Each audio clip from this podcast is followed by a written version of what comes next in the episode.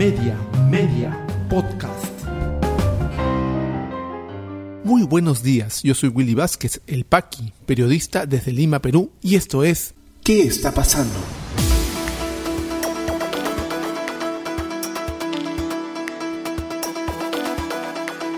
Estas son las noticias que debes conocer hoy jueves 24 de marzo de 2022. Se suma apoyo en bancadas del Congreso a censura del ministro de Salud Hernán Condori. Poder Judicial evalúa pedido de impedimento de salida del país contra Alberto Fujimori por caso Pativilca. La OMPE destaca que informe electoral de la OEA respalda resultados de las elecciones 2021. Vamos al desarrollo de las principales noticias aquí en ¿Qué está pasando? Y al parecer eh, los llamados a la acción que se hacen de diferentes frentes, tanto sociales, gremiales como políticos, de que el Congreso efectúe su labor fiscalizadora y pues censure a una de las principales trabas en que, por ejemplo, la vacunación eh, avance a buen ritmo, como vino haciéndose en todo el proceso de vacunación desde que las vacunas llegaron. Este mismo gobierno de Pedro Castillo, con Hernando Ceballos a la cabeza, mantuvo un ritmo de, vacunación bastante bueno, pero llegado este señor Condori al Ministerio de Salud, ese ritmo cayó realmente. Y es que tenemos pues a un representante del sector médico, repudiado por sus mismos colegas del Colegio Médico del Perú, y de todos los frentes científicos, un vendedor de cebo de culebra y alguien que inicialmente estuvo promocionando pues eh, medicamentos entre comillas que no tenían ningún tipo de valor ni sustento científico, además de ser una cuota política, una cuota política de Perú Libre, de Cerrón, un personaje que durante su ejercicio profesional no tuvo mayores luces, solamente duró frente a la Dirección Regional de Salud de Junín, de la región Junín, siete días porque la Contraloría dijo que no tenía las competencias necesarias. Si no tiene las competencias necesarias en una región, imagínense, frente al Sistema Nacional de Salud en el Ministerio. Pues bien, parece que ahora sí van a haber los votos para la moción de censura. Lo que nos preocupa es que siguiendo el formato que está manejando este gobierno con respecto a sus cuestionados eh, funcionarios, lo que hace automáticamente el Ejecutivo es cambiarlo por alguien peor o alguien del mismo... Em, de, las mismas características, como hemos visto en el Ministerio de Energía y Minas. Salió eh, el inefable eh, ex ministro Silva y dejó a su secretario general. En Petro Perú sale el inefable Hugo Chávez y deja a su gerente de finanzas de la misma gestión. Tememos realmente desde este podcast de noticias que pase lo mismo en el Ministerio de Salud. Se tendrían ya los votos, al parecer, de para la censura. Alianza para el Progreso apoyará la moción, según su vocero Eduardo Salguana.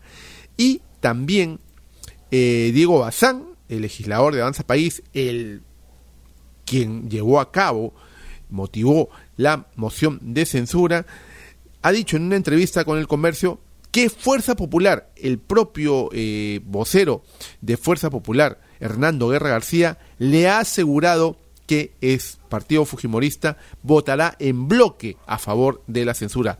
Una censura que ellos no quisieron firmar. La moción no la quisieron firmar.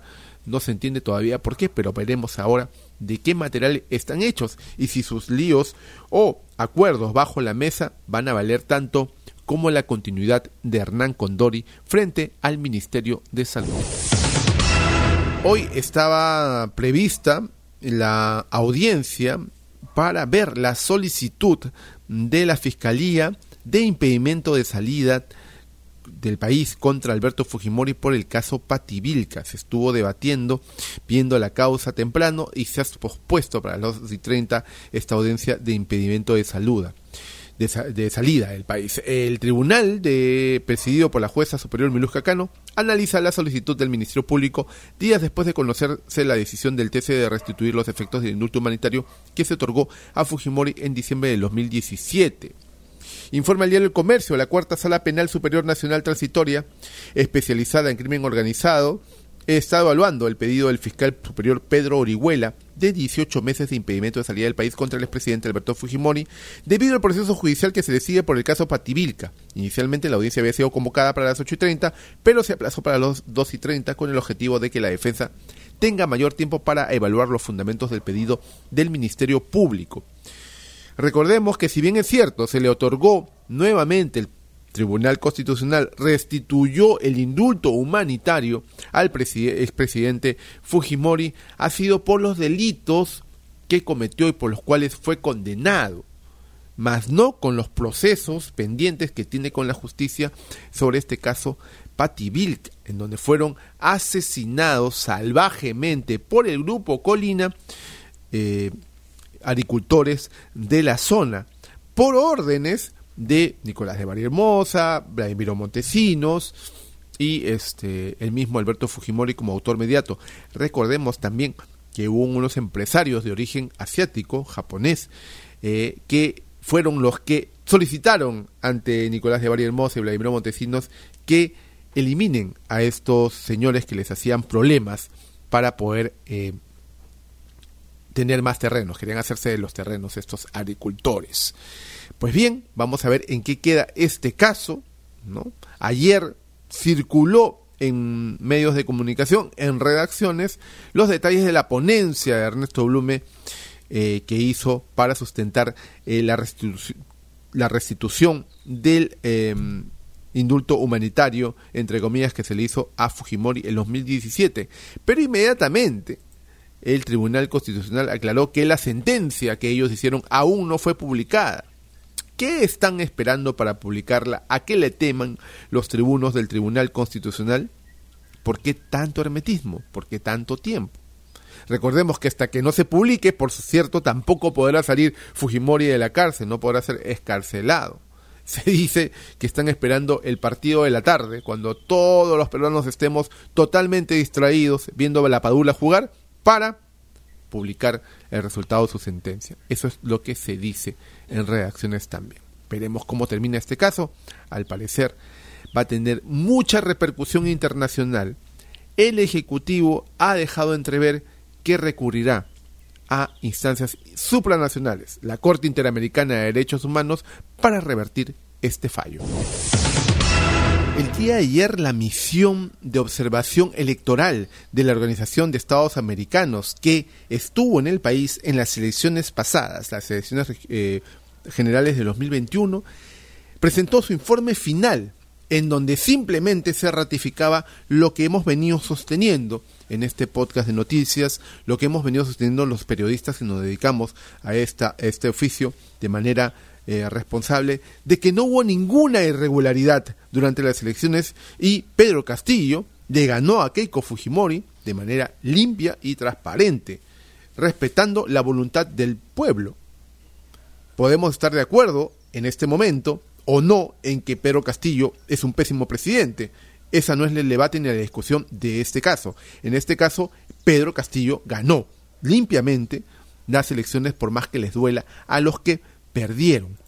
El jefe de la OMPE, Piero Corbeto, destacó que el informe electoral de la OEA respalda los resultados de las elecciones 2021, informa Perú 21. El jefe de la Oficina Nacional de Procesos Electorales, OMPE, Piro Corbeto, destacó el informe de la misión de observación electoral de la Organización de los Estados Americanos, OEA, donde se felicita a este ente electoral por la realización de los comicios generales del 2021. Al presentarte ante la sesión ordinaria del Consejo Permanente de la OEA, Corbeto Salinas señaló que tanto el informe de la OEA como el de la Unión Europea llegan a las mismas conclusiones en las que se saluda la labor de la OMPE en unas elecciones durante una situación altamente compleja. Y cito palabras de Corbeto. Nuestro compromiso es y será siempre brindarle procesos electorales cada vez mejor organizados a mi patria, generando con ello el mejor servicio a las ciudadanas y ciudadanos de mi país, llevando a cabo elecciones limpias, transparentes y seguras y tranquilas, subrayó Piero Corbeto durante su presentación. El titular de la OMPE dijo esperar que con este informe se destierre de una vez por todas cualquier duda sobre la legalidad y legitimidad del proceso electoral y el actuar de las entidades involucradas en el proceso en el 2021. Asimismo, hizo un llamado formal para que la OEA participe en la observación de las elecciones municipales y regionales que se llevarán a cabo este 2022. Este informe de la OEA coincide con el informe de la misión de observadores de la Unión Europea, que también emitieron un informe el año pasado. Debo hacer un disclaimer en este momento. Yo doy fe del trabajo transparente, entregado y profesional que se hizo en este proceso de verificación y desmentido de una campaña intensa de noticias falsas acerca del trabajo de la OMPE. Fui parte del, equipo de Fact Checkers y también podcaster. Eh, entonces es bueno que, que lo diga en este momento para que sea todo transparente, como ha sido siempre mi trabajo. Doy fe del trabajo transparente, entregado y profesional. De esta manera queda totalmente verificado que el proceso electoral del año 2021, eh, las elecciones generales, eh, fueron eh, desarrolladas con transparencia y verificadas además por entes internacionales. Ya regresamos con mucha más información aquí en ¿Qué está pasando? Este podcast llega a ti en colaboración con Espacio Libre. En Espacio Libre miramos por fuera de la coyuntura para abordar distintos ángulos de la información, más allá de lo que los medios presentan a diario. En Espacio Libre encontrarás informes, reportajes, investigación y más productos sobre política, derechos humanos, lucha contra la corrupción y periodismo social. Espacio Libre, periodismo independiente con contenido de valor. Visítanos en www.espaciolibre.pe y encuéntranos en redes sociales como Espacio Libre. Continuamos con mucha más información aquí en ¿Qué está pasando? ¿Qué está pasando en la economía? Ministerio de Economía anuncia que gasolina de 84,90 y gasol 84 ingresarán al Fondo de Estabilización para frenar el alza de precios medida tendrá una vigencia de tres meses prorrogables. Precio del azúcar alcanza los 4.77 soles por kilo. Según el Ministerio de Desarrollo Agrario, alza se debería al retroceso en los niveles de producción de azúcar, así como el aumento de los costos de producción debido a los conflictos entre Rusia y Ucrania. Ministerio de Economía proyecta que el 50% de ciudadanos peruanos tendría cuenta DNI este año ministro Oscar Graham indicó que para el 2023 se espera que el 100% de la población mayor a 18 años tengan cuenta DNI. ¿Qué está pasando en las regiones? En Cusco, comuneros bloquean vía alterna a Minas Las Bambas por daños ocasionados en las pistas. Toma de la vía ocurrió en la madrugada del último martes cuando decenas de comuneros de la localidad de Pomate del distrito de Yaurisque tomaron la carretera. En la libertad, Ingemet advierte sobre el riesgo de un nuevo derrumbe en Retamas. Entidad informó que tras una nueva evaluación geológica en la zona, se trata de un área de muy alto peligro. En Puno piden rebaja de tarifa de pasaje a 70 céntimos de sol. Organizaciones sociales protestaron por tarifas del pasaje urbano. Se evalúa declaratoria de emergencia en la región. ¿Qué está pasando en el mundo? En Nicaragua, embajador ante la OEA Arturo Macfield denuncia públicamente al gobierno de Ortega antes de dejar el cargo. Afirmó que en su país se violan derechos humanos. La gente de adentro del gobierno está cansada de la dictadura, afirmó.